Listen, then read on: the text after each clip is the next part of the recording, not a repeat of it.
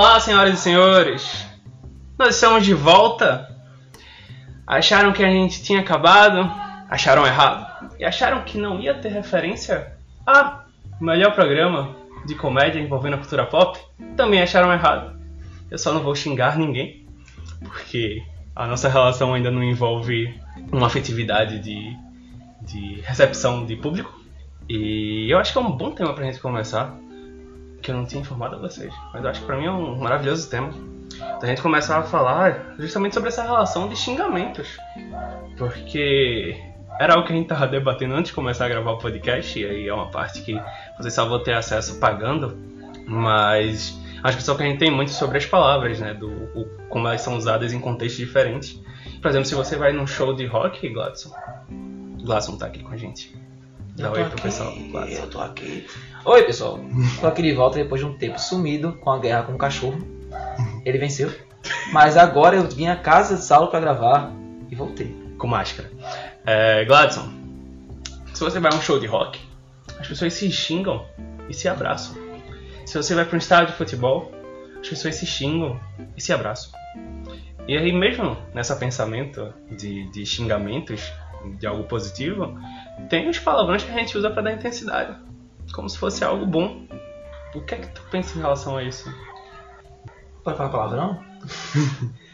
Eu, eu acho uma puta sacanagem começar com palavrões. Quer dizer que tem cidade pra caralho, assim, que tem palavras que aumentam, que são perfeitas, assim, pra gente começar a usar, pô. Tem que usar, é sério. Mas eu acho que faz parte já do dia a dia, já fui muito relutante ao palavrão. Hoje eu falo a cada três palavras quando tô fora de podcast e vídeos, mas é, eu acho que serve sim de intensidade, serve de carinho, serve também pra xingar as pessoas. É importante você xingar as pessoas. Saulo mesmo é um vacilão, sem palavrão nenhum, mas ele é um vacilão. E é isso. Eu Acho que melhor do que os, os palavrões, do que os xingamentos pesados que não podem ir pra Globo, são os xingamentos tipo boboca, seu bobão, seu vacilão. Cabeça de melão. Esse é perfeito.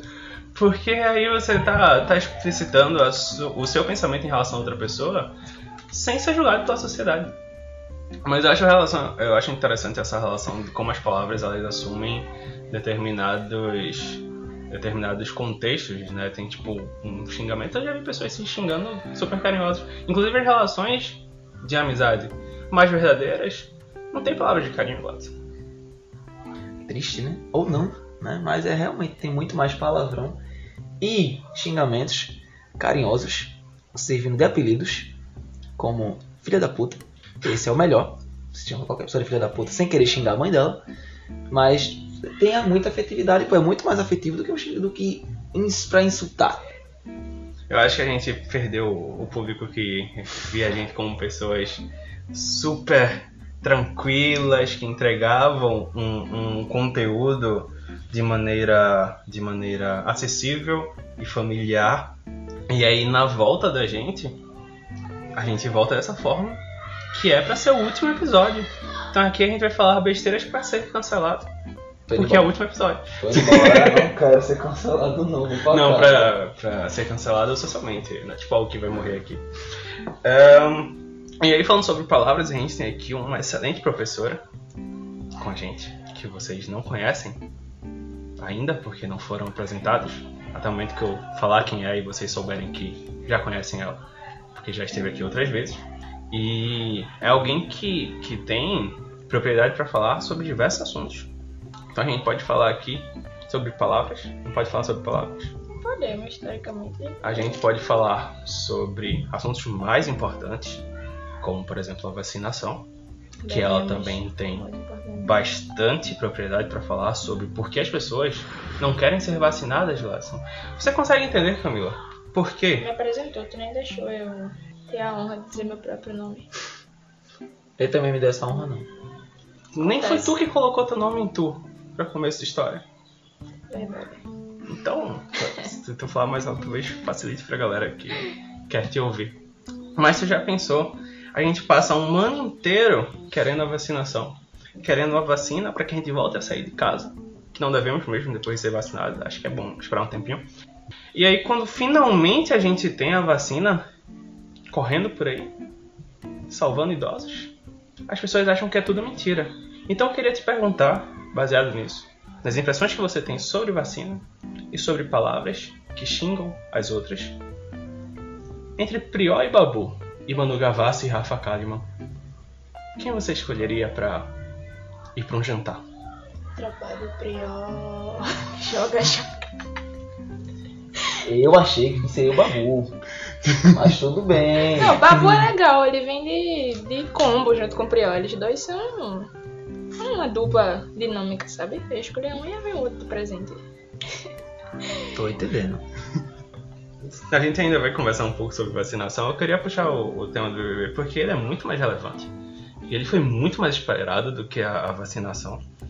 É, e aí a gente teve essa semana que a gente está gravando, não essa semana que a gente está publicando, isso aqui pode ser publicado até mesmo depois que o BBB acabar, nunca saberemos. Mas a gente teve os nomes sendo colocados aí, né? A gente conhecendo os nomes que vão participar.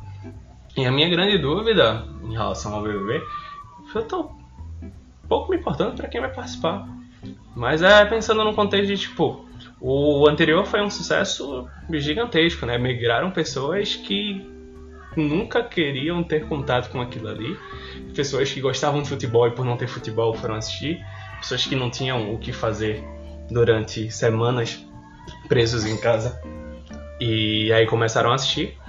E aí o programa ele repete a fórmula, obviamente acreditando que vai dar certo. Vocês acham que, que tem alguma possibilidade num momento em que tomara a gente finalmente se livre dessa essa doença, ou realmente no momento de repetir a fórmula com outros personagens, vocês acham que é possível que nós como gados voltemos a acompanhar? Rapaz, acompanhar to- todo mundo, entre aspas, sempre acompanhou, né? Sempre tiveram o público fixo deles. O público da Globo e o público de Desocupados, que não tem o que fazer no horário Não que pode falar Globo, não. Tem que ser a Perdão, grande é, rede o, emissora o, o brasileira. público da emissora. A emissora lá, vocês sabem qual é? Plim Plim. Plim, plim. Essa mesma. E eu tenho quase certeza que a edição passada do BBB ela foi um caso à parte em, diversas, em diversos aspectos. É, como o Saulo falou, todo mundo estava trancado em casa, então eu, falando por mim mesma, nunca assisti nenhum Big Brother. Nenhum, nenhum, nenhum. Até chegar o Big Brother 2020. Porque eu não tinha absolutamente nada para fazer. Eu precisava de um entretenimento, eu precisava de alguma coisa que me fizesse ficar animada para assistir de novo no próximo dia. E aí eu comecei a assistir o Big Brother. Tanto como eu tenho certeza que eles bateram recorde de audiência por pessoas desocupadas como eu. É, eles bateram recorde de votação também, se não me engano. E eu não acho que isso é algo que vai ficar acontecendo constantemente. Porque as coisas já não estão da mesma forma que estavam quando, quando funcionou. E nem eu acho que quando você faz uma coisa de um jeito, ela vai funcionar sempre daquele jeito. Não acho que uma fórmula é 100% eficaz o tempo todo. Eu acho que é um ótimo assunto pra gente conversar, que é sobre recordes. Eu quero até que vocês me lembrem pra gente jogar isso durante a conversa, se eu tivesse feito o aquecimento vocal, isso não estaria acontecendo. Eu avisei. É, mas agora eu só queria saber de tu, que, não é uma, que é uma pessoa que não assiste, justamente sobre a questão mais filosófica do BBB, porque eu sou uma das pessoas que usa como desculpa que o BBB ele é um, um instru- instrumento de ensino humano.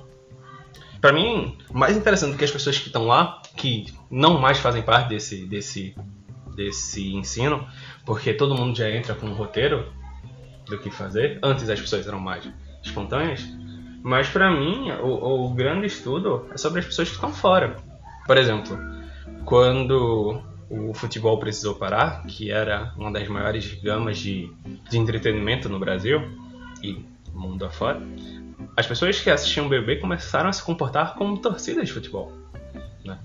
E o que é que tu acha de tipo tanto desse sentimento que que aí se você quiser falar sobre política, ok, fique à vontade.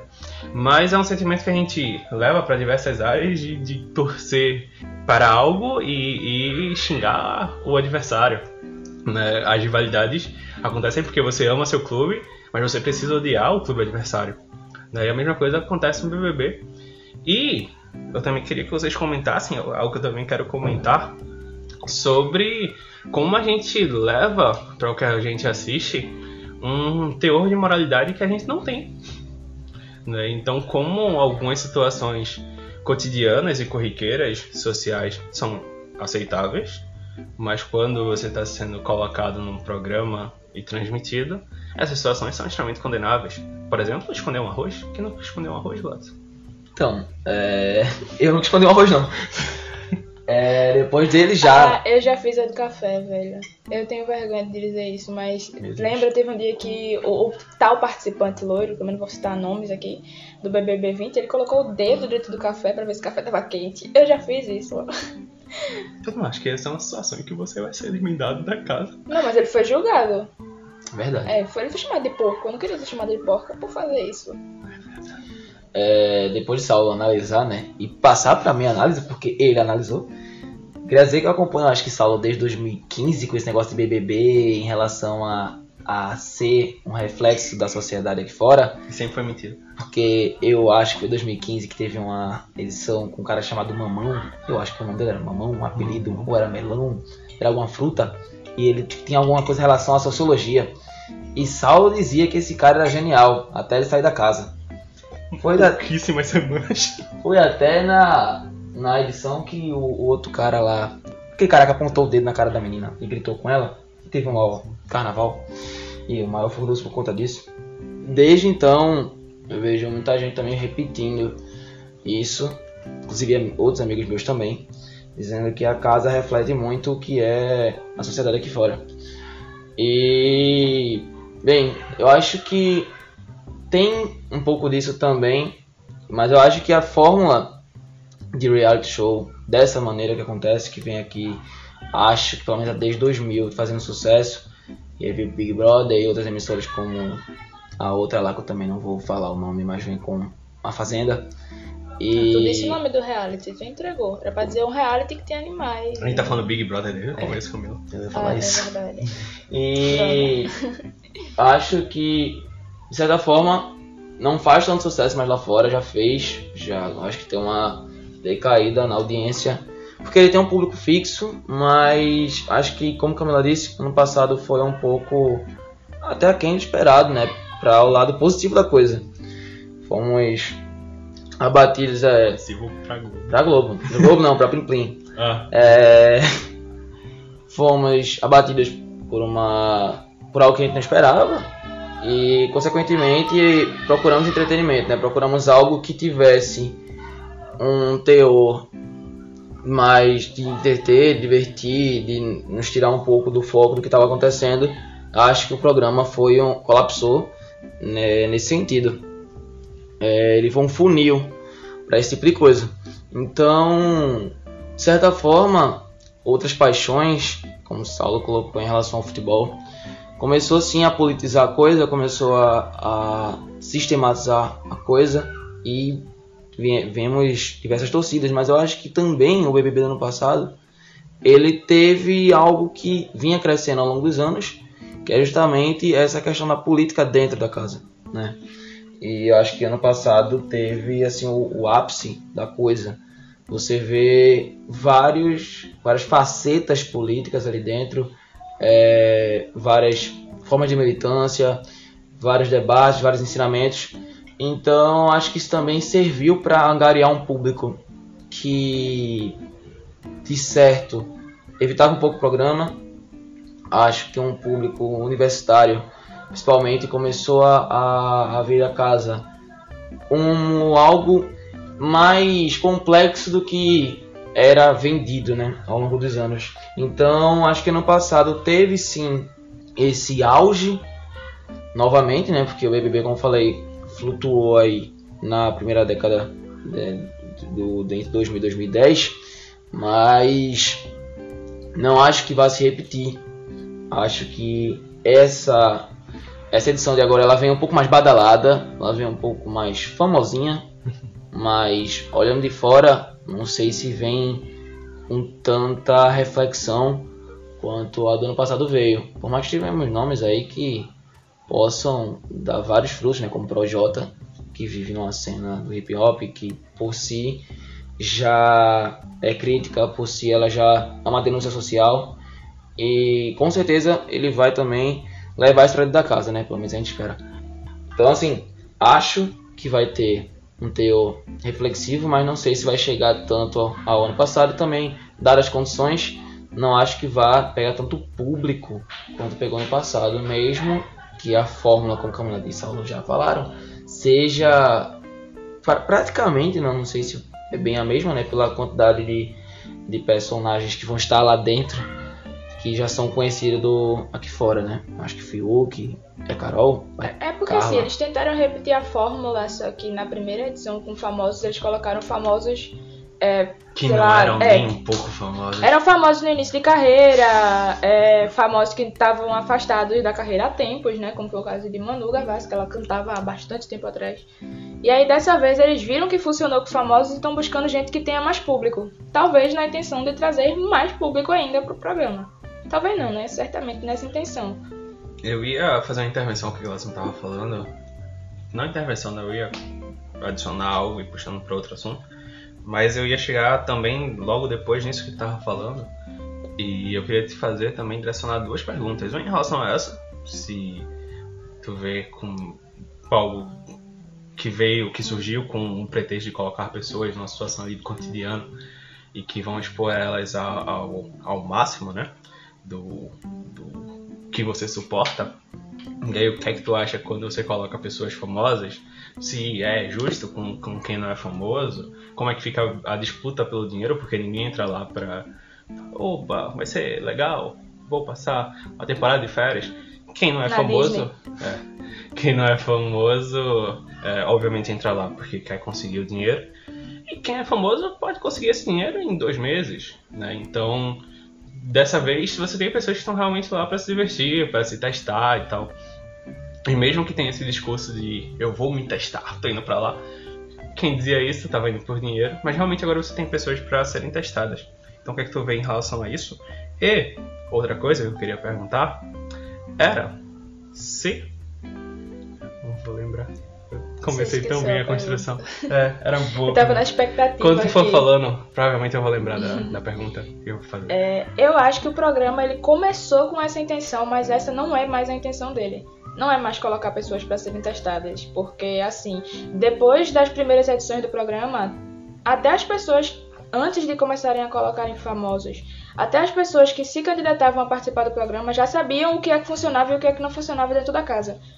Porque todos os anos tinha aquele programa, todos os anos você assistindo, você poderia ter uma base do que funciona e do que não funciona ali. Lembrei. E tem a ver com o que tu tá falando. É, era a pergunta mais óbvia. Tu acha que vale a pena armar o, BBB, como é colocado por várias pessoas, que é um programa armado? Se você tá expondo alguém a, a situações de, de limite, vale a pena criar personagens para que aquilo ali funcione? E armando ou não armando e relacionando com isso que você falou, né, que agora são famosos, vale a pena para famosos serem colocados nessas situações porque vários foram crucificados na edição passada, né? É, o próprio Babu, que era, uou, nossa, esse cara é maravilhoso, de um lado também levava lapadas, entre outros participantes que podiam ter ficado na boa lá, distante de um público, e que quando foram expostos ao público, viram, mostraram lá seus defeitos e suas qualidades. Eu acho que no caso dos famosos é uma faca de dois gumes. Pra eles é vantajoso porque eles vão levantar público, vão chamar atenção, vão aparecer, vão é, aproveitar o programa para falar sobre as suas profissões, vão, vão ter uma certa atenção. Mas ao mesmo tempo, eu não sei se as situações que eles são colocados dentro do programa são o tipo de atenção que eles esperariam receber. E aí essa atenção pode vir de forma negativa, pode vir de forma positiva. Aí cabe a ele resolver se, se vale a pena entrar ali sabendo que, que pode acabar ruim pra ele, ele pode acabar sendo cancelado. Né? algumas, algumas pessoas já diziam, né? Não existe divulgação ruim. Sendo falado bem ou mal. Ele tá sendo falado, né? Então, querendo ou não, top trends do Twitter aí sempre aparece. Exatamente. E sobre a ideia do, do armado, o que, é que vocês têm a comentar? Eu acho que, que vale a pena. Pelo menos pra mim, eu acho que não valeria a pena. Porque, sei lá, pra mim é algo que não faz muito sentido. Mas as pessoas estão dispostas a fazerem certas coisas pelo dinheiro e, pela atenção que elas vão ter. Eu diria que. Deixa eu interromper, Glaucio. Eu diria que, se for, eu parabenizo muito o roteirista. Porque não é, não é no sentido de, ah, vou criar personagens e situações que vão ser concisas durante ali os três meses de exibição. Mas é porque você prende criando essas situações e você prende o público que quer descobrir essas situações. Né? Então tem gente que assiste pra tipo, hum, é armado, hein? Quero ver mais coisas aqui que vão provar que é uma armação. Então você consegue prender das duas formas. Eu acho que realmente sendo. É, ainda assim é, é- é- é algo de estudo, né? Tipo, nossa, é um trabalho de roteiro muito bom. Na minha concepção, eles não armam nesse sentido. Eles armam no sentido de quando eles selecionam os candidatos, eles já sabem quem é que vai ser, ó, essa daqui é a mocinha da casa, essa daqui é tal. Eles já pegam as Ah, pessoas certeza, determinadas em certos estereótipos, porque eles já sabem o que, é que pode acontecer ali. E eu acho Tanto que que Glass- toda temporada se repete a mesma coisa. Exatamente. E sempre tem um Sempre carinha tem, lá é, fortinho. né? sempre tem os mesmos tipos de personagens, inclusive visualmente, né? O cara lá de barbinha. Eu queria comentar algo sobre construção de personagem em relação a isso e o que tu já ia falar antes de eu te interromper pra que a gente pare de falar finalmente Big Brother! É, só complementando, né? Eu acho que. Primeiro pontuar, que quando eu falei personagem era justamente é, a ideia de você pegar pessoas, colocar dentro de um local, a gente vai assisti-los e eles vão estar dentro de uma narrativa, né? Então eles tornam personagens, não no sentido de ser totalmente criado, mas no sentido de, como o Camila falou, né? Você pega um estereótipo e coloca ele dentro de, de uma ideia, a gente tá lá vendo aí todos os dias e tal. Mas eu não acho que seja armado, não acho que seja no sentido de vamos fazer o passo a passo, você vai fazer isso nesse dia ou isso naquele dia. É, eu acho que são vivências, são pessoas, é um pouco mais complexo do que isso, mas com certeza aliado às narrativas, né? A gente começa a perceber as pessoas que estão ali dentro mais que como pessoas, né? Mas sim como personagens. Falando um pouco da criação de personagem, a gente sempre parte desse conceito. É, a gente quer trazer conexão, a gente quer trazer uma experiência em que a pessoa que esteja lendo ou assistindo ela consiga se ver naquilo, né? Então, nada mais sensato do que trazer pessoas reais para dentro de um local que vai estar sendo totalmente visto. E aí o nome também me pega muito, né? Big Brother, porque eu lembro muito do de 1984, o livro e agora quadrinho que eu estou relendo, que é o Grande Irmão, né? E assim, ele vigia tudo, ele tá inspecionando tudo, ele sabe, entre aspas, de tudo. E é exatamente o que a gente vê dentro da casa Big Brother, né? A gente vê tudo, a gente acha que sabe tudo, a gente vai sempre. As pessoas que estão lá dentro estão sendo sempre vigiadas. Eu acho que esse conceito, você passar, acho que são três meses, né? Sendo vigiado, sendo é, exposto, você vai mostrar essas facetas lá dentro, né? Você mostra quem você é, você mostra aquilo que você não quer mostrar, mas em algum momento sai, um momento de explosão, um momento de briga, um momento de intriga, um momento de planejamento, porque muito se fala hoje, né? É um jogo e eu tô jogando. Isso era algo que não era tão escancarado antes. Eu acho que as pessoas viviam a ocultar esse lado e dizer: ah, não, eu tô aqui vendo quem eu sou. E hoje não, hoje eles falam até de certa forma: é quem eu sou também, mas também é um jogo e eu tô aqui pra ganhar. Então, até esse sentido traz um pouco a nossa pergunta de Saulo, né? Questão de rivalidade, questão de torcida e tudo isso aliado narrativa, personagem e conexão. Só rápido sobre a questão da torcida, porque Saulo perguntou se eu acho que é justo nessa divisão de famosos e não famosos. Eu acho que é, quando eles entram logo, não no caso da edição passada, porque os famosos não eram lá tão famosos assim, né? Mas acho que no começo sim, já tinha uma torcida ali, mas pelas ações que eles foram fazendo na casa, sempre dá a possibilidade de ter um plot twist, porque quando eles entram ali, eles deixam de ser o, por exemplo, deixa de ser o Projota cantor e vai ser um Projota ele como pessoa, a gente vai conhecer o, o íntimo dele. E tanto que na temporada passada quem ganhou foi uma anônima, né? Quem ganhou não foi. Vou- Sobre a temporada passada, acho que a gente poderia até sentar. Esse não era um episódio sobre Big Brother, a gente já passou mais de 20 minutos falando sobre Big Brother. É, inclusive, tema bem bosta pra gente retornar, mas com discussão de altíssimo nível. Bem bosta que a gente assiste.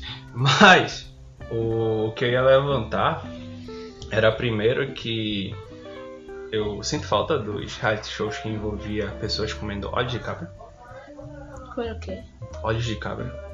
Vocês nunca assistiram No Limite, não? Olhos de Que cabra. isso? Olhos de cabra. É que era protagonizado o, o, o o apresentador era o carinha lá do Fantástico, Zé Camargo. E aí, passava domingo à noite. As pessoas Que ano eram isso? expostas ao limite. Aí, aí Saulo complica. mostrando a idade dele aí pra É, vocês. não, mas tá? era, Pois era década passada. Eu não Década tenho. passada. Na década passada eu era uma criança que não ficava acordada até tarde pra Eu ver gente não. comendo um olho de cabra. Né? Deus me Era maravilhoso. E tanto sinto falta disso, como também sinto falta do, de um dos melhores desenhos que eu já assisti, que é Ilha dos Desafios. Não sei se vocês já viram. Esse eu já vi. Que era um reality, é, era um desenho sobre um reality, que era maravilhoso, pô. E você tinha essa diversidade, que você encontra também no, no Big Brother, que provavelmente também é levado para os outros Big Brothers. E que é, é importante que se tenha para que você crie um ambiente de convivência, né? Você convive todos os dias com pessoas que você não conhece. Eu só discordo da parte do, do que se quebra né, o, o Projota, que se quebra a Carol com K, porque nessa ótica de que são personagens, são personagens que a gente já conhece. Então o Projota ele já é um personagem do, da cena musical, é, Carol com K também, Fiuk é um personagem conhecido, né? E você já vê eles na mídia e você já cria a noção de personagem dele. A partir do momento que você conhece ele e que você conhece ele como personagem, você já pode criar narrativas de tipo, poxa, tem um- uma problemática que Carol Conká provavelmente defenderia isso aqui. Então, você já entra com uma ideia do que tem deles ali. E aí, se isso é quebrado ou não, eu acho que, que é levado depois. E aí, só outra coisa que eu ia colocar, que a ideia do Big Brother, acho que pra fazer uma edição que faça sucesso e, e outra que não faça, a que faz sucesso é a que consegue fazer com que o público seja um participante, né? Então é você olhar e, meu Deus do céu, a, mi- a Manu Gavassi é muito minha amiga, porque eu passo noites com ela na festa, ela lá bebendo e conversando, e eu tô ali do lado dela acompanhando. E pra mim é muito a noção do que os vlogs fazem, né? É, você pega uma câmera, você senta em frente a essa câmera e você começa a conversar sobre o seu dia a dia. E eu acho que tem muito essa relação de, ao mesmo, da mesma forma que você acompanha um, um- um produtor de vídeos em que ele fala sobre assuntos gerais e conversa com o público, tentando criar essa relação, ele e o público, como é, amigos, né, como realmente participantes de uma conversa, de, de uma rotina. Por que, que influenciadores digitais passam o dia todo mostrando o dia deles para as pessoas? Porque as pessoas se importam com isso, né? Porque as pessoas querem se sentir próximas. E eu acho que o, o, o segredo, eu poderia tranquilamente ser contratado pela produção dessa grande emissora de televisão brasileira, Plim, plim. porque pra mim o, o segredo é justamente esse: é você fazer com que alguém se sinta próximo, pra, que alguém se sinta amigo. Eu, eu tava aplaudindo Prior, não, mamãe mandou eu escolher esse daqui, Watson. Danço a música até hoje. É, uma música legal, uma música legal. Você ia falar alguma coisa? Sim, te eu só ia completar, né? Também discordo de certa forma, nesse sentido de. Pelo menos no começo. Acho que, claro, com ações dentro da casa, é, você pode perder a imagem que você tinha de alguém. Mas é inegável que você tinha uma imagem, sabe? Então, se você colocar Gladson contra Projota, a não ser que Projota tenha feito uma merda muito grande no começo, dificilmente Gladson vai ganhar numa votação e provavelmente Gladson vai sair da casa se tiver só os dois. Então, Acho que se Gladson estiver bebendo água lá de boa, o Projota só cai ele, for os dois paredão, Gladson sai.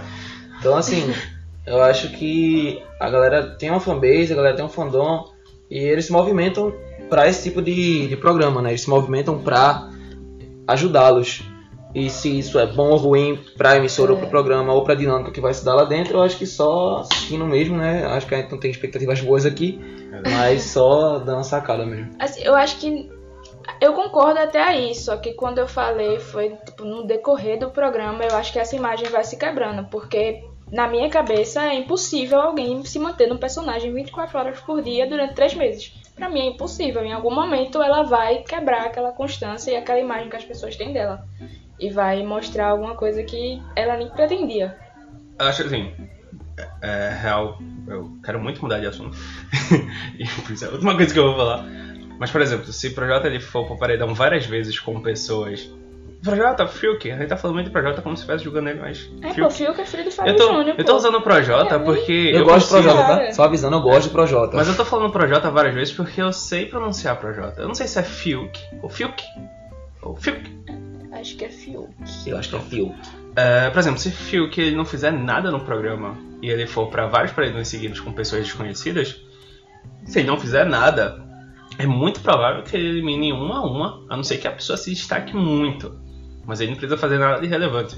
Claro, o que ele é fora já é carregado pra, pra o que ele é dentro. Ó, segundo a vinheta dele, no comercial, ele falou que as pessoas vão comprar briga com ele. Eu estou na expectativa porque eu quero briga, é isso que eu quero entretenimento.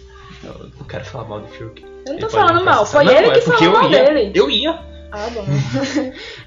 Pode parecer que o, o, o episódio de hoje, né? Glasson, você quer falar mais alguma coisa sobre o BBB? Não, muda de assunto. Amém. Pode parecer que o episódio de hoje é sobre o, o Big Brother, só que na verdade o- vocês vão ver que temos outros assuntos aqui. A ideia é todos eles se basearem no Big Brother. né? Então vai ser exatamente sobre Big Brother a edição. Porque na, aqui nas pautas, né, eu pensei que a gente ia por uma situação em que teria sempre torcidas. Né? Então no BBB você tem essa ideia de torcidas que até que já coloquei aqui. Num outro assunto também tem isso, no outro assunto também tem isso. Só que tem um desses assuntos que não tem. Então eu estaria falando besteira se eu dissesse que a, a ideia das pautas são essa, porque na verdade não é, Glass. A gente realmente quis falar sobre o BBB durante muito tempo. E, continuando a falar, ehm, o BBB ele virou uma febre no ano passado por pessoas que não assistiam, porque as pessoas não tinham mais o futebol. Não tinham mais o cinema também. Eh, eu sou uma dessas pessoas que não tinha nem cinema, nem futebol. E, e- Eu também sou uma dessas pessoas. Mas ele já assistia BBB, só um... Não, eu só Pois tô é. dizendo que eu sou uma das pessoas que não tinha cinema nem futebol. Como sem ele, ele É. tava ali acompanhando. Porque eu gosto do estudo humano, eu acho que ali é um ambiente de você ver como a sociedade se comporta. É exatamente isso que ele gosta. Exatamente. Mas aí você tem agora a volta do futebol como entretenimento e como um excelente entretenimento. Porque o futebol brasileiro, ele é, ele é bem sucateado. E ele não tinha muita graça de assistir. E até hoje, quando você vai assistir os jogos, alguns são extremamente desinteressantes. É, só que tem um, um- um poderio a mais essa temporada, né, nos jogos. Vocês que não gostam de futebol, fica repetindo a parte do BBB, pô. E depois vem para o futebol. Mas é, é só pra gente lidar realmente com essa, com essa ideia de mudanças, né? Ahn, quem acompanha a gente, que ouve os outros podcasts, ou quem vai sentir seu coração tocado e vai querer ouvir os anteriores, sabe que a gente tá gravando isso durante um momento complicado no, no mundo. E em nenhum dos episódios a gente conversou sobre isso. né? Hoje a gente falou sobre vacinação, Hum, que é. Vai falar ainda, não. Por mim a gente nem ia falar mais. Mas que é. É é importante. que é obviamente Se importante. vacinem, gente, por favor. E é um assunto que envolve isso, mas em nenhum momento a gente parou para falar sobre como cada um se comportou, o que cada um fez, o- os problemas que cada um passou. Porque a ideia é justamente não vamos falar sobre isso, né? vamos falar sobre outras coisas. E hoje a gente está falando sobre entretenimentos e sobre mudanças e sobre coisas que voltaram e coisas que aconteceram, tentando ir para a margem do problema central, fazendo de uma forma que a gente possa se distrair. E aí, como eu vinha falando, né, que o futebol ele veio com esse atrativo de que todos os times estão agindo de uma forma extremamente estranha. Nenhum time quer ganhar um campeonato. Todos os times que estão em primeiro brigam para ficar entre os do meio. E os que estão no meio chegam lá em cima e depois não, não quero isso aqui, quero descer de novo. E não só no futebol, no futebol brasileiro, mas nos futebols europeus. E tem, tá tendo essa, essa, essa sequência, né, de tipo de coisas que não aconteciam anteriormente, com times menores ficando entre os primeiros. É, e aí, em relação à atratividade do futebol como pão e circo, como vocês veem essa situação de entretenimento que voltou forte e que ganha esse ponto a mais? Porque se os jogos não são interessantes, você tem um time que nunca vai ser campeão, porque ele simplesmente não está conseguindo, fica interessante, né? É, e o o próprio futebol ele tem ganho, ele tem ganhado público justamente por causa dessas disputas. Eu queria que vocês comentassem, porque temos aqui três amantes de futebol. queria dizer que a gente discute bastante, tá? A gente tem grupo e várias discussões de lances polêmicos, de. de ah, parece um bando de especialista, porque queria falar nada não, mas assim, discutindo no, no grupo do WhatsApp parece um bando de especialista. É, mas assim, é inegável que a paixão tá lá envolvida e que tudo isso serve para você estar tá bem fixado né, ao esporte, à prática. E desde o futebol enquanto algo televisivo assistido e até mesmo você jogar. E acho que a pandemia ela veio para escancarar algumas coisas do futebol e alencar narrativas, né? Como o Saulo falou, hoje vemos alguns times que não estavam tão é, competitivos nos, últimos anos. A gente viu um São Paulo da vida que tá aí, tava na liderança, né? Perdeu a liderança recentemente, nesse momento Depois desse áudio. fatídico jogo. É, no momento desse áudio, o São Paulo tomou 5x1, né? Do Internacional, o jogo mais recente deles. E... Mas essa narrativa toda de um time que é um time que é um gigante brasileiro, que viveu anos de ouros aí em 2000, 2010, posso dizer assim, né? Sim. E hoje vive uma seca, desde 2012, sem ganhar um título relevante dentro do cenário nacional. E um time desse que chega numa liderança traz a narrativa para várias pessoas, né? a narrativa de esperança, a narrativa de que agora vai, é aquela ilusãozinha que você quer acreditar. E acho que também traz uma, o sentido de. A pandemia escancarou muito o sentido da, do futebol enquanto mercado, né? A gente vê times quebrando, vê times que não conseguem fazer contratações gigantescas, vê a própria China, que tinha como maior merchan, como maior ponto. Acho que o maior argumento para levar algum jogador para lá era o dinheiro. Hoje também coloca um teto salarial, então você percebe que algo inesperado acabou mostrando o quanto mercadológico se tornou esse esporte. Que por mais que a gente ame e às vezes a gente queira é, negar um pouco disso ou fingir que não está acontecendo, acontece. Isso tudo traz a ideia, né? Você pega a ideia de mercado, você pega a ideia de gigantes dentro do cenário e você consegue alencar novamente com essa ideia de pão e circo.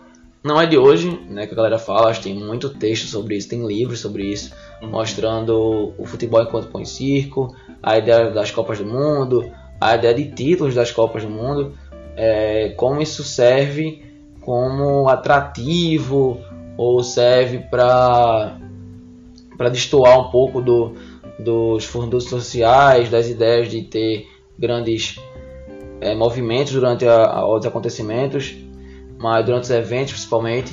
Não sou muito adepto a isso, mas existe esse tipo de teoria, né, de mostrar que, principalmente no século passado, as principais Copas do Mundo foram decididas por países que estavam sofrendo guerra e esse tipo de coisa.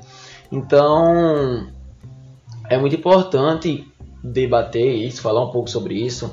Claro, sempre levando razão e emoção lado a lado, porque o viés existe, então a gente fala a partir do ponto que a gente vive. Sim. E então, assim, como amante de futebol aqui, a gente vê isso e, como eu tô falando, tenta, se negar, tenta negar pra si, né?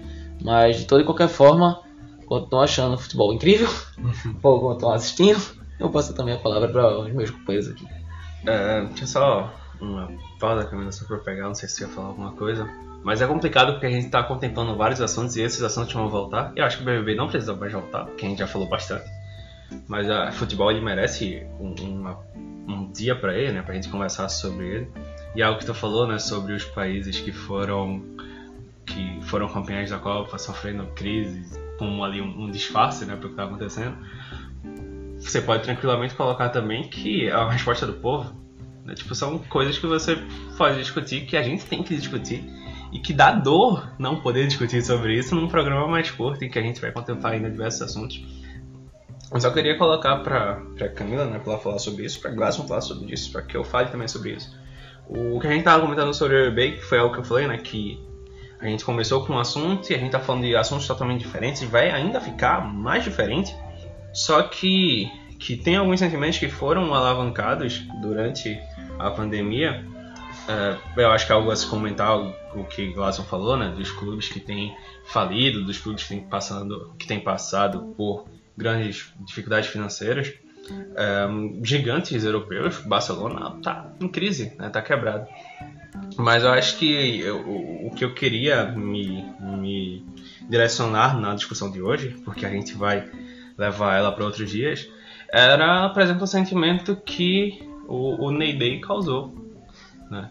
É, você vê o, o, brasileiro, ele sempre teve uma certa rejeição com o menino Neymar. E quando o futebol voltou a ser um atrativo, quando o futebol voltou a ser um, uma distração, em que você podia torcer por algo, né? Assim como aconteceu no BBB lá, o pessoal torcendo por Babu, por Prior, por Manu. Quando o Neymar ia jogar, você tinha o Ney Day. Pessoas com moicano e, e, e óculos Juliette na cara, imitando o Neymar, tendo diversas pautas jornalísticas de qual música, de qual música ele iria descer no ônibus durante um jogo importante. Então, esse sentimento de, de torcedor, né, não só do que vai pro estádio torcer pelo seu time, mas do que vai vai passar um jogo agora da Champions e Neymar vai estar, tá, então vamos todos nos, nos alavancar para apoiá-lo. Como tu vê essa situação, Camila? eu... Tu fosse uma pessoa que colocou Moicano e Juliette? Eu fui uma pessoa que colocou Moicano e Juliette, que ficou publicando coisas no Twitter falando sobre Ney Day. E eu acho que isso se encaixa também no que eu falei sobre a fórmula do BBB do ano passado, que para mim não é algo que vai acontecer sempre, porque não é algo que acontecia antes. Então, é, como o Saulo colocou, as pessoas elas não ficavam atentas esperando o dia que Neymar ia jogar para fazer esse tipo de coisa. E aí é algo bem de o brasileiro, o brasileiro só não, né? Mas as pessoas elas estavam precisando de um entretenimento, estavam precisando de algum de alguma coisa é... Eu esqueci a palavra que eu ia usar. Mas enfim, eles estavam precisando de algo que entretesse algo. E aí foi colocado tanta informação, tanta pressão em cima de algumas coisas que nunca receberam tanta atenção assim, que causaram esse tipo de reação. Mas pra mim não é algo que vai se repetir. Por exemplo, se a pandemia acabar esse ano, eu não acho que ano que vem, quando o Neymar for jogar a Champions, as pessoas vão sair por aí de Maicano, de Juliette no rosto porque para mim é um, um caso à parte. Eu acho até da forma como a gente se comporta com, com as pessoas relevantes aqui do país, né? Um, o sentimento que você tem por Maradona seria colocado em Neymar se esse sentimento do moicano da Juliette se perpetuasse até o final da, da vida dele. E não, foi algo realmente pontual, é algo que dificilmente, muito dificilmente vai se repetir. E, por exemplo, até eu me pego nisso, e, e é algo que eu queria compartilhar com vocês, que eu chorei quando eu descobri que a, a Commerbol tinha oficializado que o Brasil e a Argentina iam ser no Recife. Porque não vai ter público. Então a gente tem uma oportunidade na vida de ver Lionel Messi pisando num gramado brasileiro nordestino, Lionel Messi em Recife. Lionel Messi fazendo compras em Boa Viagem que é junto com o Cristiano Ronaldo o, o melhor e, e, maior jogador dos tempos da gente, né? É alguém que daqui a 80 anos a gente vai falar pros netos da gente, tipo, eu vi esse cara jogar como os nossos avós falam de Pelé. E como acontecia com o Pelé, né? Ele iria jogar e tinha carreatas de pessoas que queriam vê-lo. E você ter um desses pisando aqui no gramado, para quem gosta de futebol, tanto o Messi quanto Cristiano vindo para cá, para o Brasil, era para causar um, um, uma situação dessas. De, meu Deus, o melhor do. do não, meu Deus, Messi. Situação de. Meu Deus!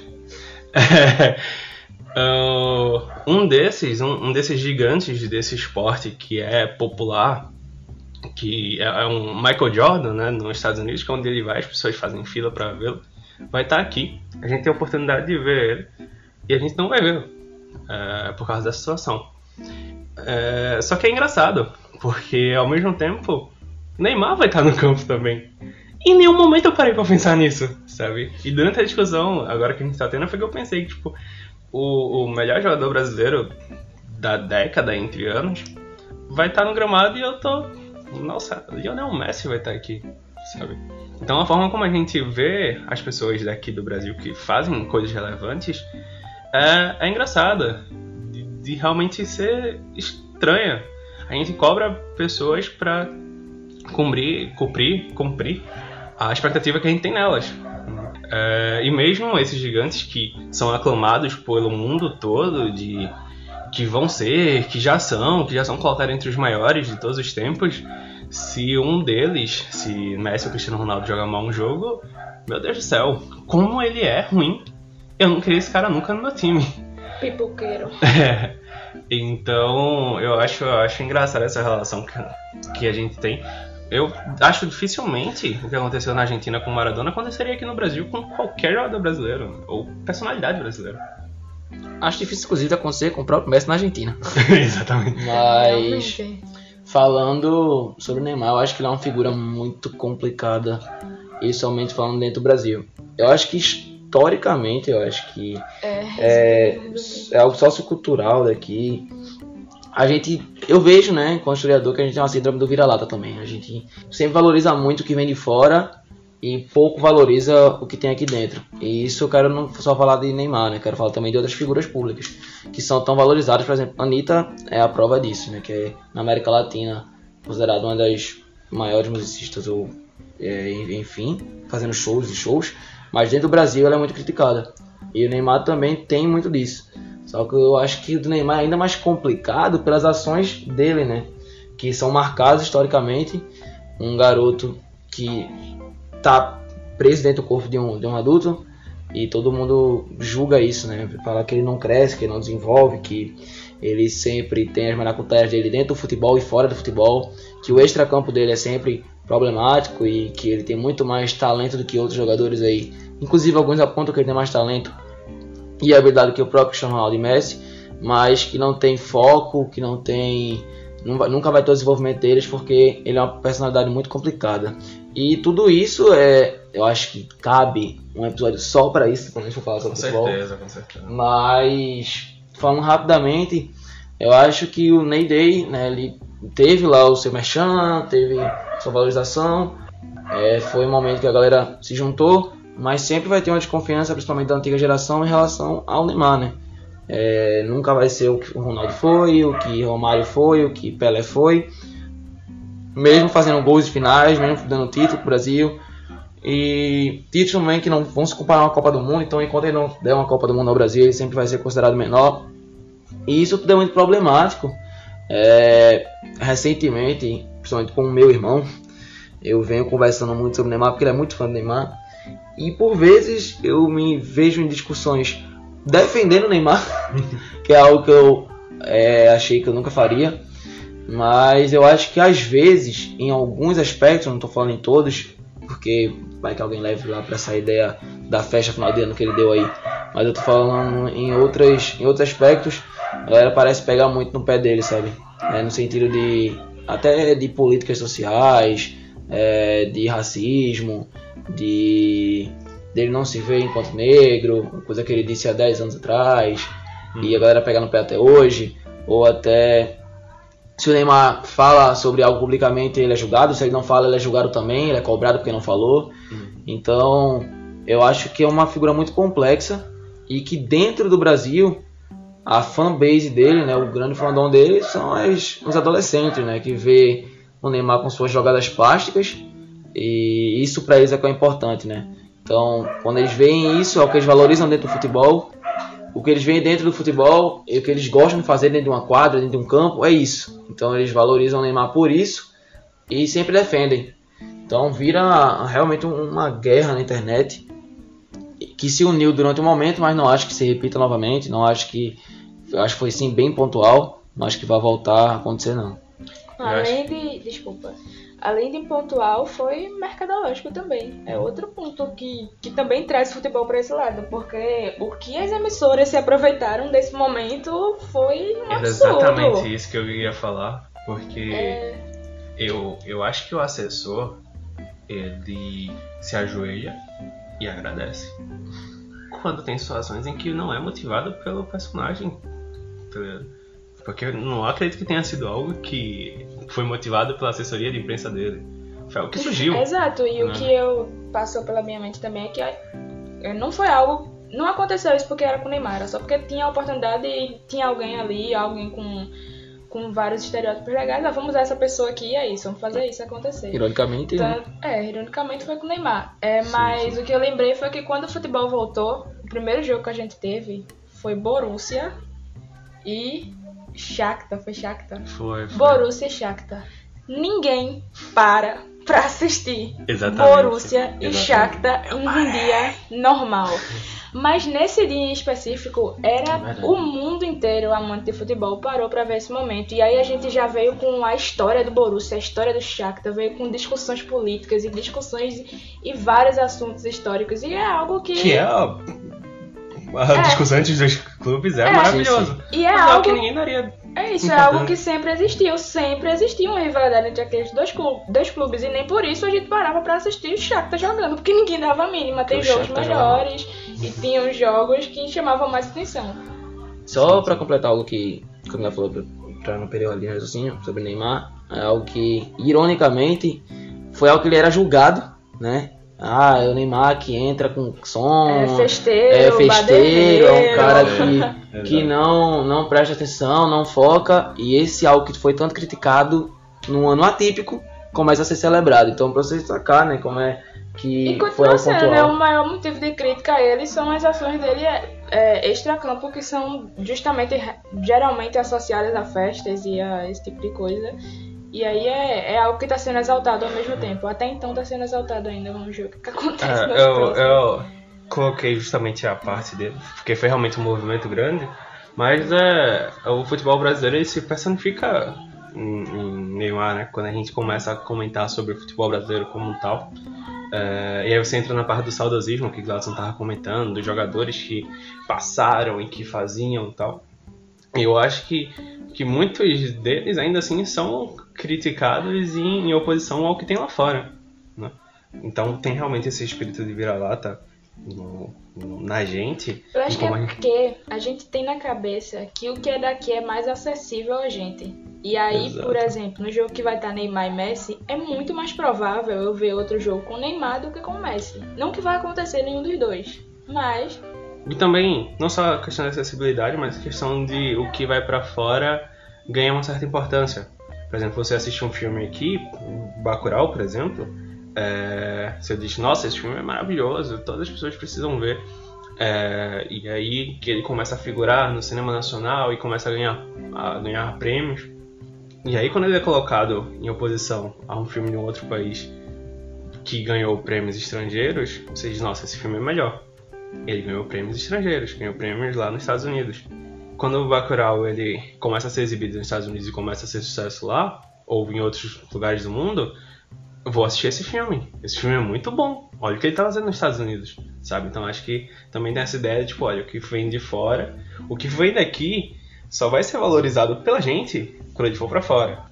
é engraçado que a gente despreza, entre aspas, uma coisa que tá aqui, mas quando vai pra fora a gente tem o maior orgulho de dizer que é daqui. Exatamente, exatamente. E a gente só Pensa tem esse orgulho, a gente, eu digo, a sociedade, só tem esse orgulho quando essa coisa começa a, a fazer sucesso lá de fora. Isso é no- local, regional, nacionalmente falando, tudo sempre Exatamente, acontece. Tem, exatamente. tem certos pontos que você consegue elencar. Inclusive, voltando pro futebol, a gente faz isso com jogadores também. Enquanto ele tá jogando aqui, é só um jogador qualquer, mas quando ele consegue um contrato em um time europeu, nossa, aquele cara é muito bom. E você vê muito disso também. Depende é, do cara também, tem uns que, É, tem uns que não dá. mas se jogar no Flamengo. Mas assim, quando você pega algo desse sentido, como o Saulo colocou Bacurau, eu lembro muito agora da fala recente de Barack Obama, né? Colocou como um, um dos filmes, é, um dos filmes favoritos dele. E é uma, uma personalidade mundial, alguém que, que todo mundo conhece, fez história nos Estados Unidos. Falar de um filme que foi feito aqui, Aí já chega alguém pra dizer, é realmente muito bom, mas essa mesma pessoa provavelmente já criticou, ou veio com, ah, filme nem é isso tudo. Então acontece muito disso, infelizmente. Eu acho que a pessoa que faz as pautas do- dos programas que a gente vai discutir tá amando esse programa porque a gente tá criando várias discussões que a gente pode voltar a elas. Inclusive uma que eu vou comentar depois, mas só o que Glasson falou do Barack Obama. E aí, pra mim, o que eu vou falar agora também, as duas coisas que eu vou falar são pautas que dá pra gente tratar tranquilamente. É como as coisas ganham legitimidade quando são é, confirmadas por pessoas conhecidas. por exemplo, quando Gladson, quando Camila, quando eu chego e digo, caramba, assisti um filme e ele é sensacional. Um dos melhores filmes que eu já assisti, por favor, vá assistir. A pessoa olha pra gente e diz, vou assistir, e ela nunca assiste. Se Barack Obama posta lá e diz, Bacurau tá entre a, os filmes que eu mais gosto, nossa, esse filme é maravilhoso, eu preciso assistir ele. Né? E, e Barack Obama não é um crítico de cinema. Assim como a gente não é. Mas as coisas que a gente fala, as coisas que acontecem no mundo, elas começam a ganhar legitimidade quando é de alguém, de uma figura pública, né? É, e continuando a falar sobre brigas, né, sobre discussões, sobre acoloramento, eu queria falar sobre outra coisa que retornou e que trouxe calor aos nossos coraçãozinhos, que foi as produções cinematográficas. Né? A gente pode voltar ao cinema tendo todos os cuidados, tendo todas as precauções. E para mim, eu, eu, fiquei muito feliz quando eu voltei ao cinema. É realmente meu maior amor, né? É, tá no estádio de futebol e tá no cinema são sentimentos que são inexplicáveis a partir do momento que você perde eles. Né? É, você percebe o quanto você ama estar em ambientes quando você deixa de frequentar esses ambientes. Né? E quando eu voltei a, a ir e assistir o Tenet, foi uma situação tipo, nossa, como eu tava com saudade daqui. Né? E foi engraçado, foi algo até que eu comentei com o Lasson que durante esse tempo da pandemia eu mal assisti filme, eu mal assisti série, eu mal li livros, eu mal li quadrinhos, que são coisas que eu faço muito em excesso. E num tempo que eu tinha livre, né, num tempo maior livre, eu mal fiz essas coisas que eu amo fazer. E quando eu retornei ao cinema, teve esse, esse efeito epifânico. O filme para mim foi o melhor filme que eu já assisti na minha vida. Depois, não gostei tanto assim dele, mas na hora foi, nossa, como é bom estar aqui de novo. E a mesma coisa com Mulher Maravilha, né? É, quando eu assisti ele, o filme é incrível. Minha nossa, todas as pessoas precisam sair da sua casa agora, aglomerar aqui no cinema pra assistir Mulher Maravilha. Porque esse filme é incrível. Saulo sendo cancelado. Mas é. Isso é, isso é a suposição. Isso é, Saulo, é sendo... Saulo falando. É Saulo falando como Saulo falaria. Saulo sendo cancelado por uma exposição. Mas foi esse sentimento que eu tive. E eu acho que, independente do filme que eu fosse assistir, sabe? Se fosse aquele Guardiões lá que tem um urso com uma metralhadora gigantesca, se eu fosse. Esse filme é, é terrível. É, se eu fosse assistir esse filme no cinema, eu ia sair com. As pessoas precisam vir assistir esse filme. É, porque foi muito mais motivado por, por. pelo sentimento de algo que eu tinha perdido. Eu quero que vocês comentem sobre isso. Só que eu já quero é, levantar aqui a pauta em si de que essas discussões Marvel e DC finalmente se acalmaram. Porque não teve filme da Marvel durante esse ano. E o filme da DC que saiu foi um no começo e um no final. E agora as produções voltaram, né? Você teve Mulher Maravilha estreando num mês. E no outro mês, no começo, você teve é, WandaVision. Puta série chata. é, brincadeira, eu, eu tô gostando. Só que tem um, um, sentimento nessa série que é muito engraçado, porque se fosse personagens que você não conhece, a série seria chata, a série seria sem graça. Não seria uma série que eu pararia para assistir. E é interessante como a Marvel tem colocado o, a confiança delas, a confiança dela nas produções. Então, tipo, a gente vai fazer o que a gente quer fazer com esses personagens que vocês conhecem, porque vocês conhecem esses personagens. A história pode ser boa, a história pode ser ruim, mas o que está levando as pessoas a assistirem são os personagens. Né? Então, eu comecei a me prolongar, eu já coloquei aqui a pergunta. Espero que vocês lembrem. Eu nem lembro. Eu realmente não lembro. Gladson lembra, Gladson fez cara que lembra. É, foi só pra me prolongar porque se, se eu fosse deixar pra falar depois, eu ia entrar no outro assunto e acabar se prolongando. Mas aí era a minha, minha visão que eu queria dar a esse assunto de, de tanto essa situação do, do você tá gostando de algo porque você sentia falta desse algo. É uma questão que eu quero que vocês comentem. Outra situação que eu quero que vocês comentem é por que, que as pessoas não podem gostar das duas? Por que, que o sentimento que você tem no Big Brother e no futebol de que para eu amar algo eu preciso odiar o que está em oposição àquela coisa, é, mesmo que aquela coisa me entregue, é exatamente a mesma coisa? Eu acho que é basicamente isso que eu queria que vocês comentassem. Então, É, eu vou começar pela segunda. E eu acho que é bem complicado porque você coloca dois, dois opostos, duas grandes empresas que marcaram a, o século passado e vem se reafirmando e se remodel- re- remodelando para para nossa para essa indústria do cinema e marca a década, né, para poder tentar ganhar o cinema. As duas rivalizam historicamente falando. Mas aí eu acho que essa rivalidade é levada muito ao pé da letra e você começa a olhar para o outro com desgosto, enquanto você olha para um com orgulho. Particularmente falando, eu gosto mais de filmes da Marvel, mas em quadrinho, por exemplo, eu leio muito mais da DC. Então, acho que categoricamente eh, elas têm os seus públicos e as suas áreas. E elas estão tentando se expandir, né? A prova disso é que a Marvel vem aí com WandaVision tentando ganhar.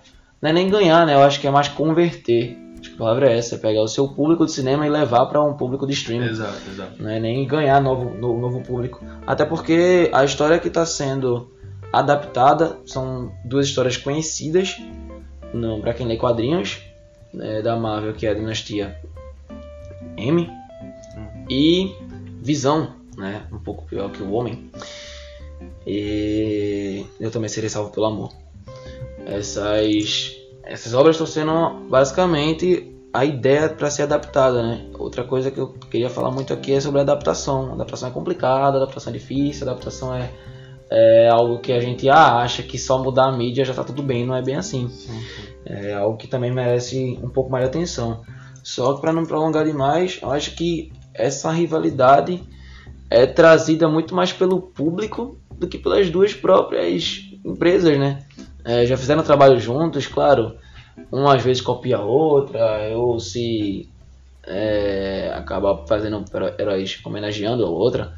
Algumas vezes parece realmente uma cópia, mas elas sabem que a outra existe e que a, a razão da outra existir e essa rivalidade faz bem para elas duas, né? Faz bem para as vendas, faz bem para soltar uma indiretinha, faz bem para poder estar no top trends, faz bem para muita coisa.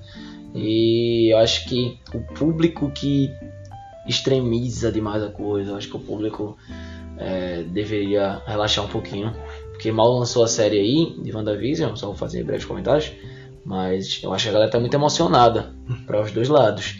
A galera assiste 10 minutos e faz pior série da minha vida. O outro assiste dois episódios e faz melhor série da minha vida. Calma, galera. Tipo, são dois episódios de meia hora. E calma, galera. Só são 10 minutos que você assistiu. Sim. É, então acho que tem que ir com calma. Espera lançar. Assiste o bagulho. assi- assim, sem levar pro coração, velho. Assiste o negócio com calma. Assiste o negócio com a razão aí. Pra ver se gosta ou se não gosta. Você tem todo o direito de gostar ou não. Mas criticar ou elogiar da forma que estão fazendo um negócio. Pronto, elogia o episódio, sabe? Olha, gostei muito desses dois episódios, por mais que seja introdutório, gostei. Mas não vai dizer que é a maior série da, da Marvel ou a maior obra-prima já criada na, na história das séries. Porque o bagulho tá lançando, velho. Vai com calma. Sim, sim. É, na verdade, o, o tema né, foi só porque as duas lançaram coisas parecidas, parecidas no sentido de produções. Só isso. Uma é uma série, a outra é um filme. Uma é sobre um casal, outra é sobre a Minha Maravilha. Abrindo mão de várias coisas do filme é, é legal. Realmente virou essa discussão, botei aqui só o Marvel vs DC, porque é algo que dava pra gente contemplar depois. Mas foi colocado apenas porque vocês não assistiram WandaVision. Então a gente não pode comentar sobre a série sem vocês assistirem. O único comentário mesmo que eu queria fazer era esse, que eu não sei se funcionaria se não fosse os personagens que a gente conhece. Assim como qualquer coisa. É, as pessoas vão assistir Mulher Maravilha no cinema porque é o filme da Mulher Maravilha. né? É, as pessoas vão assistir o filme do Batman, do, do Superman, porque é o Batman, o Superman, é o, seja lá quem for. E eu acho que até queria que a Camila comentasse um pouco sobre a, situação inicial que eu coloquei, né? Do, as coisas ficam melhores quando a gente tem elas de volta, o, o futebol. Assistir Santa Cruz e Ai, a gente tem que realmente falar sobre isso. Santa Cruz e Vila Nova virou um espetáculo futebolístico. Porque você fazia Deixa eu te tempo. revelar um segredo. Eu torço pro Santa Cruz desde, desde sempre. E eu coloquei o jogo, não dei a mínima pra ele. Mesmo sabendo que Santa Cruz ele tava em uma situação crítica. porque o jogo era extremamente chato. E aí eu deixei o jogo passando e fui fazer outra coisa. Eu coloquei o notebook meu lado, tá aqui o jogo e é isso, tô aqui. Mas é. Recentemente, tipo, as coisas viram, por exemplo, esse jogo aí, os torcedores pode ser que virou um espetáculo futebolístico, porque fazia tempo que ele não viu o tipo dele jogar. Não é exatamente esse jogo, né? Porque foi recentemente, o futebol já tá aí rolando.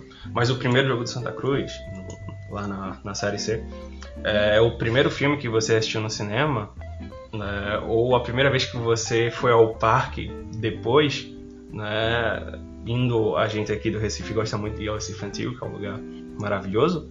É a primeira vez que você foi lá depois de muito tempo de não ter aquilo, né? Então, queria que tu comentasse esse assunto, indo por essa vibe do cinema.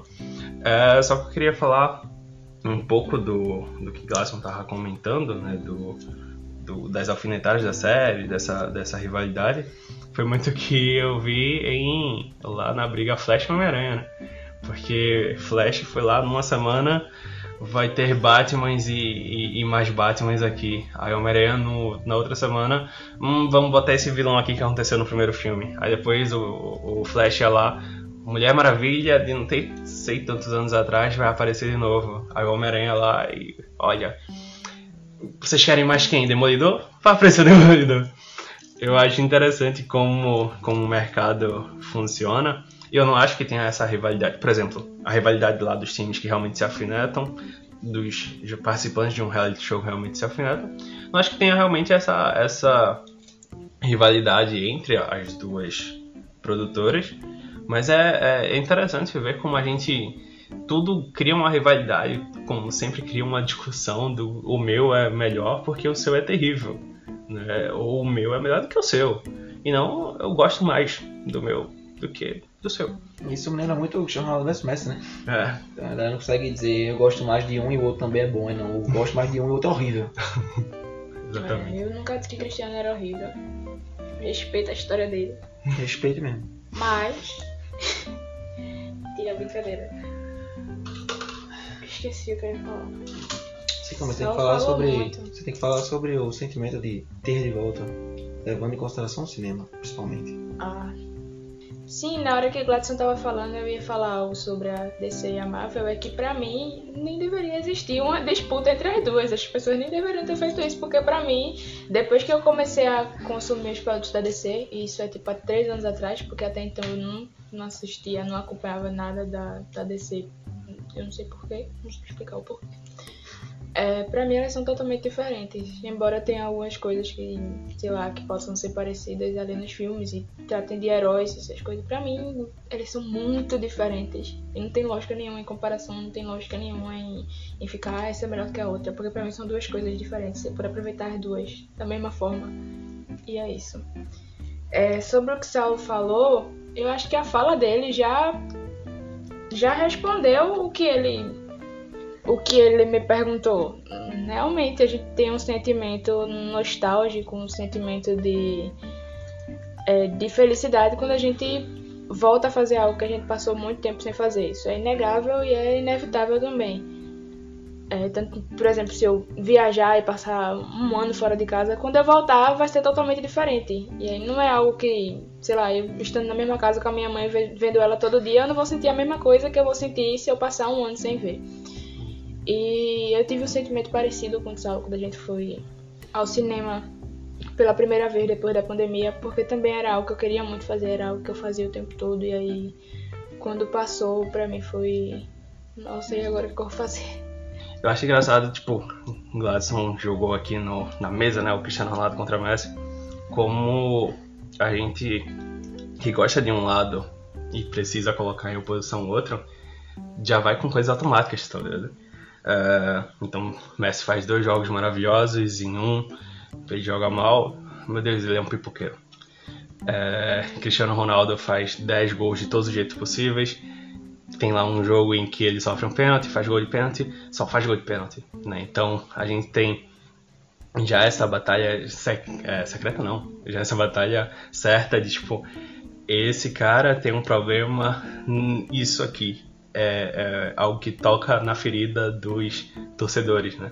Então toda vez que acontecer, mesmo que de 10 jogos aconteça uma vez, eu vou tocar nessa ferida.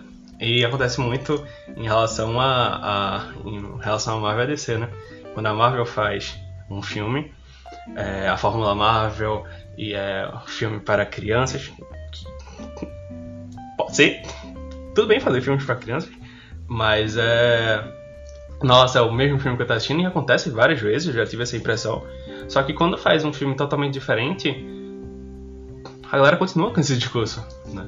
Por exemplo, eu vi muita gente falando isso. O WandaVision é, nossa, é o mesmo. E eles deram um, uma remodulada totalmente diferente. Você vê ali uma tentativa de fazer, de pegar o público desprevenido, né? É, e a mesma coisa acontece com a DC, né? Quando o DC lança um filme em que um, um fã da Marvel gostou, finalmente a DC fez um filme bom. E aí fala pra, pra o Coringa, fala pra Aquaman, fala pra, pra Mulher Maravilha, né, se gostou, se não gostou, diz que voltou a fazer filmes ruins. Eu acho que é engraçado como tem esse negócio já premeditado. Uh, não sei se vocês querem comentar mais alguma coisa sobre filmes, sobre cinema. Acho que só. Parem de falar mal de Mulher Maravilha, é legal, assistam. É isso. É, eu quero falar e aí em contraponto a isso. É. Não, Não, na, na vai, verdade eu é quero um filme falar. Era que eu fui um pouco mais chato no sentido de voltar ao cinema, né? Assim, fiquei muito feliz e tal. Meu primeiro filme foi Mulher Maravilha. E eu achei um filme ok, não achei um filme ruim, como a galera tá falando, acho que a galera tá detonando demais. Mas também não achei um primor.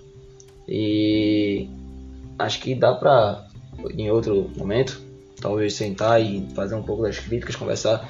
Mas eu acho que a galera tá sendo bastante pesado. É, foi a primeira produção que a gente voltou.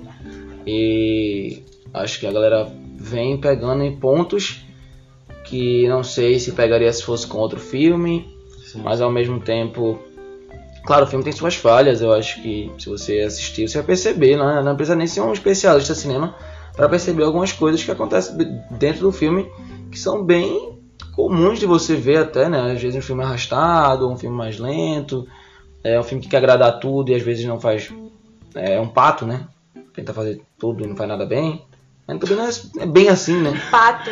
É um pato. O pato tenta fazer o quê? O pato tenta voar, mas ele não voa. O pato tenta nadar, mas ele não nada. Ele é um pato. Ele não faz. Ele tenta fazer tudo, não faz nada. Ele também não corre. Ganso corre. Pato não. Ah, já dizia o choque de cultura, né? Ou você quase fazer algo e você não fazer algo, tá no mesmo. Vendo? A diferença é que o quase fazer gasta mais esforço físico. E aí, claro, eu acho que vale a pena discutir, vale a pena conversar, mas acho que a galera pegou bem pesado no filme aí. Realmente, exatamente o que tu falou, se fosse um, um, um filme de um outro personagem. é, Eu acho que o problema foi justamente, problema, entre aspas, foi justamente esse, porque ele sai um pouco dos moldes de filme de herói. E aí a- as pessoas que gostam de filme de herói foram ah, assistir acho que esse é esperando dos uma moldes de e... 2020. Ah, não sei se É um filme tipo super-heróis. que daria décadas e décadas atrás. Pra mim, quando eu assisti o filme, eu disse: é um Indiana Jones. E eu gosto muito de Indiana Jones. É, mas, por exemplo, Indiana Jones tem motivações que são bobas. E pra mim, eu adorei a motivação do Mulher Maravilha ser boba. tá? Quando eu vi que, tipo, sério, que vocês estão dizendo pra mim que o que vai resol- é, re- resol- resolver as coisas é isso. É sério que vocês estão olhando na minha cara e dizendo, Saulo, a motivação é essa? Parabéns pra vocês. Pra quem não assistiu, e aí vai um spoiler sem contexto, é tipo Naruto. É isso, quem assistiu Bem sem contexto mesmo, porque eu não É porque faço ideia Se do você que ele assistiu tá Naruto e falando. não assistiu Mulher Maravilha, Você vai saber. ok. Se você assistiu Mulher Maravilha e não assistiu Naruto, tá aí Você um spoiler duplo. Então a gente tem spoiler pra ideia lá. Não, mas Naruto tem muito disso, sério. Quem assistiu vai, É. sacar a ideia da É, então, se o filme parece um filme antigo, ele funcionou muito bem, deu super certo. Porque o filme é. Não sei, não. Acho que Não, mas retratar assim, mas a é década de porque- 80 não conseguiu retratar muito, não, mas. Não, mas eu, eu não falo nem do, da retratação, eu falo realmente do, da ideia, né? Uhum. É, tipo, você sabe que são regras que o, o- um filme assume, né? Se o filme assume que a regra que rege aquele mundo é aquilo, eu vi muita gente questionando isso. Tipo, nossa, como é besta ser essa resolução? Mas tudo bem é, o, o Superman voar. Tudo bem ele lançar raios laser pelos olhos. Tudo bem um anel mágico dar poderes ao Lanterna Verde. Porque algumas regras são absurdas e outras não, sabe? Então eu acho o problema assim. E o filme ele tem erros, só que ao mesmo tempo É, é um filme que eu adoraria muito que fosse o primeiro filme que eu tivesse assistido pós não idas ao cinema. Porque o primeiro Porque- também não entendeu nada, né? Porque ele tem um, um efeito catártico, né? De, de, de querer dar esperança, de falar uma mensagem. É um filme que, pra mim, é feito pra dar uma mensagem. O filme, o roteiro todo do filme é construído, tipo, a gente quer dizer algo pra vocês. E pra isso a gente precisa de duas horas e meia. Talvez precisasse só de duas. Tem gente que faria em uma hora e meia. 30 minutos! Sabe? Pegou, o negócio começou a dar problema, todo mundo começou a se ferrar, passou 30 minutos, 20 talvez. E aí chegou lá naquela mensagem. Um, um conto de 20 linhas conseguiria entregar essa mensagem dessa forma? Talvez um Rios fosse o suficiente pra passar a 15 mensagem. segundos Um story no Instagram. Exatamente. Pronto, é isso. Talvez, talvez, não precisasse de duas horas e meia. Eu não acho que precisasse. Realmente dá pra. Olha, a gente quer dizer isso aqui. Mas pra mim é um filme que ele quer entregar aquela mensagem. E pra isso ele precisa de duas horas e meia. É um filme que começa pelo final. Né? Tipo, você. Olha, o que a gente vai fazer é isso. Tá, esse é o começo do filme. Não, esse aqui é o final. E, A partir disso a gente vai começar a escrever o que vem antes dele. Mas formula em histórias assim, o filme dá certo. É uma forma legal você começar pelo final. Depende se o final for 2020. Não, dá certo. É, mas eu acho que Mara... Mulher Maravilha é exatamente isso, né? Um filme que ele quer entregar uma mensagem e pra isso ele cria o que vem antes. Então, pra mim, eu precisava ver aquela mensagem. Eu precisava ter aquele momento ali final do filme. E pra chegar naquele momento ali final do filme, eu precisei passar por duas horas e meia. Que repito, talvez um rios. Sou entrega a mensagem mais bonita em menos tempo. Falei. Mas é, é um filme que eu adoraria que fosse o primeiro, porque o, o, os sentimentos que eu senti quando olharam na minha cara, porque o, o filme tem isso. Ele olha na sua cara, Lázaro. Ele coloca a mão nos seus ombros e diz: É isso que você precisa saber. E eu precisava realmente saber naquela hora, tá ligado? Então, pra mim, o mérito dele é justamente algo que alguém pode odiar. É, é, você tá lá ouvindo aquela mensagem, você pode dizer: Dane-se, minha vida tá bacana. Eu não tô pouco me importando com o que ela tá falando aí. Sabe? Eu acho que é, é também um perigo de você fazer um filme pra entregar algo. É que aquilo ali é subjetivo. Pode gente que não vai dar a mínima. E a partir do momento que alguém não deu a mínima porque ela tá dizendo, o que vem antes é uma droga. Então vocês querem comentar mais alguma coisa sobre Mulher Maravilha? Acho que não. A gente não pode comentar muito, senão a gente entraria em spoilers, né? Tipo, putz, quando a Mulher Maravilha morre no final, é triste. Tô brincando, ela não morre não, ela morre no começo. É... E aí o, o último assunto que eu queria conversar sobre vocês é... A gente pode terminar eles, ele, no começo. Por quê? As pessoas podem ter sentido falta da piada, Gladson, do começo. Ai, meu Deus, eu achei que a gente ia voltar renovada. A pessoa passa esse tempo inteiro A sumido. gente tá renovado, a gente tá Aí a colocando no gente final. chega e aí Puta renovação. o ouvinte pensa, nossa, nem teve a piada, graças a Deus. E, e aí chega esse Começa, ó. momento.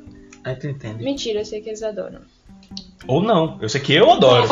eu, eu não sei se alguém adora isso, eu sei que eu adoro isso. Só que Vamos lá. é um dia triste. Porque vocês dois já ouviram. Eu, eu falei isso há oito meses atrás. Mentira, foi uns quatro, cinco. Então, não tem mais graça eu fazer agora pra vocês, vocês não vão rir. Ririam se soubessem, se não soubessem? Talvez não. Só que pra mim, é uma piada genial. Vai Porque... contar, você tá, você tá criando muita expectativa É, eu tô criando pro ouvinte. expectativa O ouvinte, o ouvinte vai querer. Só que ela, ela é um pouco triste. Por quê? Eu coloquei isso lá pra vocês. Contei pra tu, contei pra tu, contei pra todo mundo que tava à minha volta. A gente criou um grupo pra é, é, fazer isso, que, que envolve essa piada. Contei lá também. Coloquei no meu nome isso. E aí eu entrei em um outro grupo depois, que o nome do grupo é exatamente a piada. Foi plagiado. Então, não, não tô dizendo que foi plagiado não, porque eu quero muito que as pessoas que estão nesse outro grupo escutem esse podcast. Vou mandar pra todas elas. Mas aí, eu sei que a piada é minha, porque tem um contexto por trás e não tá no nome do grupo. Então, é minha. Só que ao mesmo tempo, as pessoas que estão ouvindo, que não me conheciam antes de eu conhecê-los e não ouviram eu contando essa piada, talvez tenham visto lá o, o, o meu nome com esse nome, vão olhar e vão dizer: Nossa, eu já vi isso em algum lugar. O Sal tá parecendo João Kleber, velho. Puta que pariu. Sério, é. Vai, João Kleber, conta logo essa porra. Voltamos ao início com palavrões. Gladson, entre 10 caranguejos tinha um siri. Já tô rindo. Camila, entre 10 caranguejos tinha um siri. Qual o nome do jogo? Hum, Qual? sinceramente eu vou fazer camisas com essa piada, porque ela é maravilhosa, pô.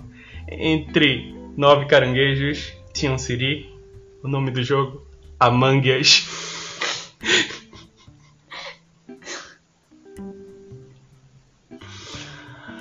Us. Espero que vocês estejam rindo, morrendo de rir aí do outro lado. Ah, mas ele falou fora do time. Ele disse a mangue, eles foi tudo junto. Tem que. Ah, Among Us. Vamos refazer a piada? Entre nove, Não, não. entre nove caranguejos tinha um siri. Qual o nome do jogo? Among Us. Obrigado, Camila. E é assim que a gente se despede de vocês. Ahn, mas virou febre, né? Não só ele, como jogos que envolviam interatividade com outras pessoas, né? O, o Stop, o tá aí a gente fazendo propagandas agora gratuitas de jogos, né? Do Among, do Among, Among Us é o nome oficial do jogo. é, agora o Among. Vamos ter que se é, tá, se alguém fizer antes de mim eu vou ficar triste. É plágio. Ah, mas o, o Stop, o, o Gartic, o vocês querem saber mais algum? Fall Guys. Ludo! Ludo! As pessoas Não, jogam Ludo online. Claro que gostam. Fall Guys. Tem o da sinuca. Tem o do. O do. O que mais? Tem vários. Ludo! O importante é saber que as indústrias de jogos gastaram milhões em jogos com design foda. Para os dois jogos que mais ganharam dinheiro no ano foi Among Us e Fall Guys. Eu sinto muito por elas. Eu levei meses pra zerar Red Dead Redemption porque eu tava jogando Among Us. Depois que eu zerei, eu saí por aí andando com um chapéu de cowboy e com um, um lenço no meu pescoço. Aconteceu. Mas até lá, eu fui um. Sou até hoje um viciado de Among. A gente vira noites É, no Jogando. início, quando as pessoas começaram a jogar, a gente não foi muito adepto a isso, não. A gente olhava assim e dizia, meu Deus, que bosta é essa que as pessoas estão fazendo. É, eu coloquei o Among e agora eu tô me saindo. E de repente a Exatamente. gente foi jogar uma vez pra testar, e hoje em dia virou um compromisso cotidiano. Exatamente. É, eu queria que vocês comentassem esse, essa febre por jogos interativos em que não tinha antes, porque são raros os casos em que as pessoas saíam de suas casas, iam pra casa dos amiguinhos jogar. E aí você tem online isso acontecendo. Eu sei que você não tá sem nada pra fazer, ah, vamos nos distrair, vamos jogar. Mas também são vários os relatos de pessoas que odiavam jogos e começaram a amar jogar é, um Gartic, jogar um Stop, Ah, jogar elas um... perceberam que elas precisavam de, de interação. Aí quando elas perceberam isso, foi o momento que os jogos, eles... Não só jogos, né? Acho que, como eu tô dizendo, é, a questão não era exatamente o jogo, era mais a interação do que o jogo. É, tanto que se você for jogar Among Us no chatzinho com desconhecidos, não vai ser tão legal como jogar numa chamada com, com pessoas que você vai ter acesso mais prático. Então, a questão é mais a interação. Tanto que aplicativos de interação ficaram mais famosos. É, enfim, qualquer coisa que tenha interação entrou em alta de uma hora para outra. Eu acho que supriu muito uma ausência, né? Aquela ausência de você interagir, você sentir o, o contato com outra pessoa. E os jogos, principalmente Among Us, ele vem pra isso, né? Vem com essa ideia. E me aconteceu muito desse ano eu parar de jogar alguns jogos sozinho. Por exemplo, Among e, e LoL, eu só jogo quando eu tô com alguém, sabe? Eu nunca jogo pra estar lá conversando com pessoas desconhecidas ou falando com, com pessoas no chat, porque pra mim não tem graça. Pra mim é, é- a graça é estar ali comunicando com alguém, é estar falando com alguém. Joga no sério ou não, independente disso. Independente se vai ser pra ganhar ponto no LoL ou se vai ser só pra rir no Among. Mas eu acho que a ideia é essa interação. E eu acho que não foi só comigo, né? É, foi com muita gente. Aconteceu de, de você ir jogar e passar a noite se divertindo. E também foi quando o jogo bombou, né? Vinha, vinha aquela galera chata, ai, mas eu jogava antes de bombar. Aí agora que bombou, todo mundo joga, meu Deus. O problema é E que Você Isso, já viu véi, como toda foda-se. galera é chata que, que é colocada como galera chata tem a mesma voz? Tem, tem a voz A chata. voz chata. Porque será que a galera vem quando você, pô, Zé, vai se fuder, velho. Eu tô, eu tô em casa no meio de uma fucking pandemia, eu não posso jogar um jogo porque tu jogava antes. Desculpa, flor de é lixo. mesmo. Alecrim dourado. lixo. É, flor de lixo, porque alecrim dourado é muito batido, É, tem que ser uma flor gente, de pra lixo. quem não conhece Gladson, ele é estudante de História. Ele vai se formar ano que vem. Queria formar esse Ele ano, né? Mas. 21 anos de idade e a festa dele foi de Among Us. Exatamente. Exatamente. E mal joga com a gente hoje em dia. Mas eu joguei Pois bastante, olha ali entre acho que agosto ali, ó, e novembro, eu joguei pra caralho, eu jogava quase todo dia de noite. Mas depois eu fiquei, meu Deus, nunca até É madrugada porque joguei. chegou um momento que as coisas começaram a voltar aos poucos e a gente começou a ganhar Também. responsabilidades. É. A gente não podia mais que- ter a liberdade. Também a, a produtora lá, a indústria, a dona da porra do jogo, não tá com preguiça de fazer mapas novos. Ah, mas ele vai lançar um mapa, meu irmão Mas falou. assim- que é um mas vai mapa Mas um faz mapa? É, três vai- meses. Faz três meses, mas todo dia meu irmão fala, vai lançar um mapa Faz que três tem escada, meses. dá pra você já- entrar lá no negócio. Sério, já tinham que ter lançado, eles tinham que ter aproveitado o hype do jogo que todo mundo começou a jogar. Ah, mas, mas vê só, a gente é criativo, porque a gente já inventou outra modalidade pro Among Us. Eu não são as pessoas mais criativas que jogam. Porque com- eu só jogava com meus amigos, a gente só fazia a mesma coisa. Fui jogar com vocês, a gente inventou até uma corrida. É, Então, a gente joga pega-pega, a gente joga em outro mapa, a gente joga no escuro. A gente é muito criativo. É, o problema do jogo da gente é porque você pode colocar ali até três impostores. Mas de 10 pessoas, tem umas 7 impostoras. E é impressionante. E aí, fazendo aquela, aquela construção de roteiro magnífica que a gente põe para cada episódio da gente aqui, porque a gente se prepara arduamente durante semanas para fazer um roteiro fixo e, e- e- e- consciente e, e conectivo entre ele mesmo. vocês não tá vendo a minha cara agora. É... E aí, baseado em todo esse trabalho que a gente Ah, fez, eu tá queria agora. besteira, velho. Ele tá construindo tanto, criando tanta expectativa É. que eu acho que ele vai falar. Sim. Não, mas é sério, é sério. É, tá bom. Da mesma forma que os participantes do Big Brother Brasil são personagens, nós agimos como personagens no Among Us. Sabe o que seria bom pro Big Brother Brasil? Um assassino. Que horror! Pensei que ele ia dizer, sei lá, pessoas coloridas. Não, eu pensei que ele ia dizer o que falta é as pessoas de lá começarem a jogar Among Us. Eu tava pensando nisso porque eu sou muito inocente. Eu jurei que ele ia manter não, uma fantasia. Vistam Um cores. assassino. Mas é. Eu acho que, que o, o diferencial desse jogo, né? Óbvio que vários outros também ganharam, como a gente citou vários aqui. Mas o diferencial desse jogo é, é justamente você poder mentir. Né? Tem um jogo que a gente também tá viciado, que é um jogo Ah, de, é. de tabuleiro barra, barra cartas, em que você cria narrativas, né? E o Among também tem muito isso de você criar narrativas. Pra mim é um jogo que incentiva a criação de narrativas do porquê que você é inocente ou do porquê que alguém não é. Né, eu acho que você colocar em uma posição essas narrativas, tirando o- o- o- as partidas em que as pessoas simplesmente digam foi tal, pode tirar ele daqui.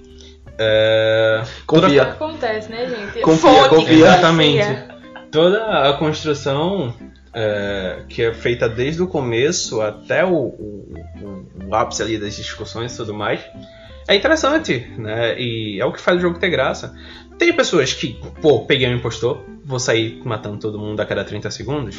Na frente Tem. da galera. Mas tem muita gente, tipo, poxa, vou ficar aqui com um amiguinho pra conseguir um álibi, depois eu vou fazer tal coisa, vou fingir que eu estou ajudando a nave, eu sou um grande ajudante, pra no final passar a faca em um deles. É, galera, eu assim, eu parei de jogar porque pra mim eu zerei o jogo, né? Eu, assim, eu fui um mentiroso incrível. Aí eu vi, pô, essa galera. Parou de jogar porque ele era ruim. Em nada, meu, eu ganhava muito, está doido? Meu Deus, era impossível parar Gladson. Eu acho engraçado no, no Among quando a gente foi passando por vários públicos diferentes, né? Porque muitas pessoas foram começando a jogar com a gente. Que as pessoas entravam tipo, como é que a gente faz pra ganhar esse jogo? E quando ganha, ganha o quê? Nada. Porra nenhuma. É, Inclusive, eu quero deixar aqui a minha crítica a quem faz hack de Among Us, que não faz sentido Sério, nenhum, só você- atrapalha o jogo É, da você gente. tem que ser muito E não ganha Desculpa. nada em troca. Vocês são muito trouxas, tá bom? Vão se Exatamente. foder vocês. Não tem por que hackear Among Us. É, e também eu acho que tem essa febre do. agora dos jogos por ganhar por ganhar, né? É, tipo, óbvio que você ganha ali uma roupa nova do personagem, óbvio que você ganha tal coisa, tal coisa, mas só tem um conceito ali, tipo, olha, essa partida aqui, terminou essa partida, vamos começar outra. Então, por exemplo, o, o Fall Guys, que é outra febre, quando você termina uma partida e vai começar outra, o personagem não tá mais rápido, ele não tá mais forte, ele não vai ser um, um grande destruidor porque ele ganhou várias partidas seguidas. Ele tá só, Sendo um bonequinho com roupa de tomate. exatamente, sendo um bonequinho com roupa de Ou com tomate. roupa da. Como é o nome? Era a lontra. Chique. Eu esqueci qual era o nome do animal. Exatamente, um bonequinho com roupa de tomate ou com roupa de morsa elegante. Morsa elegante, Tá era vendo? isso. Ahn, por mim, eu acredito que não tenha mais nada pra gente conversar durante hoje. É, pô. Pra A não durante ser- hoje, pra conversar sempre tem. A não ser a minha falta de responsabilidade em não fazer um preparamento vocal antes. Que eu avisei que deveria ter. Exatamente. Eu não pensei que o episódio seria tão longo. Eu agradeço muito a presença de vocês que estão nos ouvindo. E a minha. De nada, Saulo. O assunto vai estar sempre aqui. Você é um amor. Não sempre aqui. A ideia é que nem sempre a gente esteja aqui. Eu não amo mais não. Mas geralmente tu vai estar aqui. Então se eu for agradecer a tua E a minha presença. também, de nada. Se eu for agradecer as presenças de vocês todas as vezes, hum, vocês não vão se sentir da casa. A intenção é que todo mundo seja da casa. E, e aí, estamos retornando agora. A gente vai. É, digamos que essa segunda temporada. A gente vai botar essa desculpa no começo. Imagine um podcast. Segunda, temporada. temporada. É isso. Pra ninguém saber que a gente parou abruptamente e tá retomando agora A abruptamente. gente corta essa parte pra ninguém saber, né? Corta não, o público gosta de, Não, de pô, ver a são- realidade. Eles estão nua e ligados, eles estão ligados. O grande recadinho final é que, se vocês acompanhavam antes, espero que vocês continuem acompanhando agora. A ideia da gente é fazer mais e mais assuntos assim, bobos, irrelevantes e sem nenhuma justificativa para você parar durante uma hora e meia para escutar. E por hoje, por mim, é isso. Se a pessoa aí, ó, tu gosta de futebol, e tu tem um amiguinho que gosta de futebol, manda pra ele. BBB, manda também. Among, manda também. A gente abordou tanta coisa aí, eu tenho certeza que algum amigo teu vai gostar de alguma coisa disso aí. Só não tem amigos.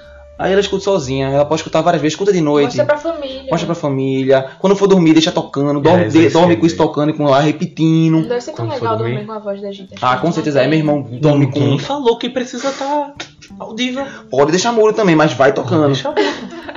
Meu irmão dorme com alguém gritando no notebook toda noite, eu não sei o que é aquilo. Olha, eu não sei como é. como funciona a, o algoritmo do programa que a gente vai lançar isso aqui. É a plataforma. A plataforma. Eu não sei como funciona. Mas digamos que você só gosta de BBB, ou que você conhece várias pessoas que gostam de BBB. Eu precisava muito ter feito um aquecimento vocal. É, você manda pra elas e diz: Olha, entre o minuto 10 e o minuto 87, eles estão falando sobre Big Brother. E aí você fala pro seu amiguinho que gosta de futebol, a amiguinha que gosta de futebol, entre o minuto 87 e o minuto 88, eles estão falando de futebol. De lá pro final, Among Us. E aí você sai indicando pedaços do podcast pra várias pessoas diferentes. Pra mim isso é genial, gente. A gente tá, a gente tá fazendo três podcasts em um. Ou vários É um podcasts. né? bônus pela demora que a gente. Agora, se você gosta de futebol, Big Brother, Among Us, Maradona e caranguejos, E cinema. Chega lá na página da gente no, no Instagram ou no de Camilo, Barbie Camisa alguma coisa, É só isso. lá de São Paulo alguma coisa. Lá de São Saulo Paulo, Guilherme. Paulo. É, essa parte de câmera. Não, tem salvo no teu nome. É, só tem S. É. Esse. Ponto Talvez de vocês não achem Saulo Guilherme. Chega lá onde a gente diz: Gosto das mesmas coisas de vocês. Quero ser o amiguinho de vocês. A gente vai dizer: Não. Temos medo de psicopatas. Horror. Nossa, eu já ia convidar quem quiser jogar Among Us com a gente. A Fique gente- à vontade, tá? É, manda lá Tá mensagem. Vamos fazer um grande grupo de Among Us. Pra que jogamos todos juntos. Por hoje é só, pessoal. Boa noite, boa tarde, bom dia. E se vocês ouviram barulhos durante a exibição desse programa, tinham várias crianças brincando aqui do lado e nenhuma delas foi violentada. Ainda. E é isso. Boa noite. Bom dia, boa tarde, boa madrugada. Boa madrugada, beijo. Cheiro pra Até vocês, apareçam aqui novamente. Até mais. É isso aí, gente. Eu não gostei da escolha de palavra violentada. Acho que foi uma escolha um pouco agressiva. Nenhuma criança foi maltratada durante a exibição desse programa. Durante a exibição E nem programa. pós. É, nem, Nem antes. pré, nem antes nem depois. É importante deixar claro que nenhuma criança sofreu dano algum aqui nessa tarde. Não relacionado a gente. É, se as mães bateram nela, conversaram, bateram com palavras. Fim, né? Enfim.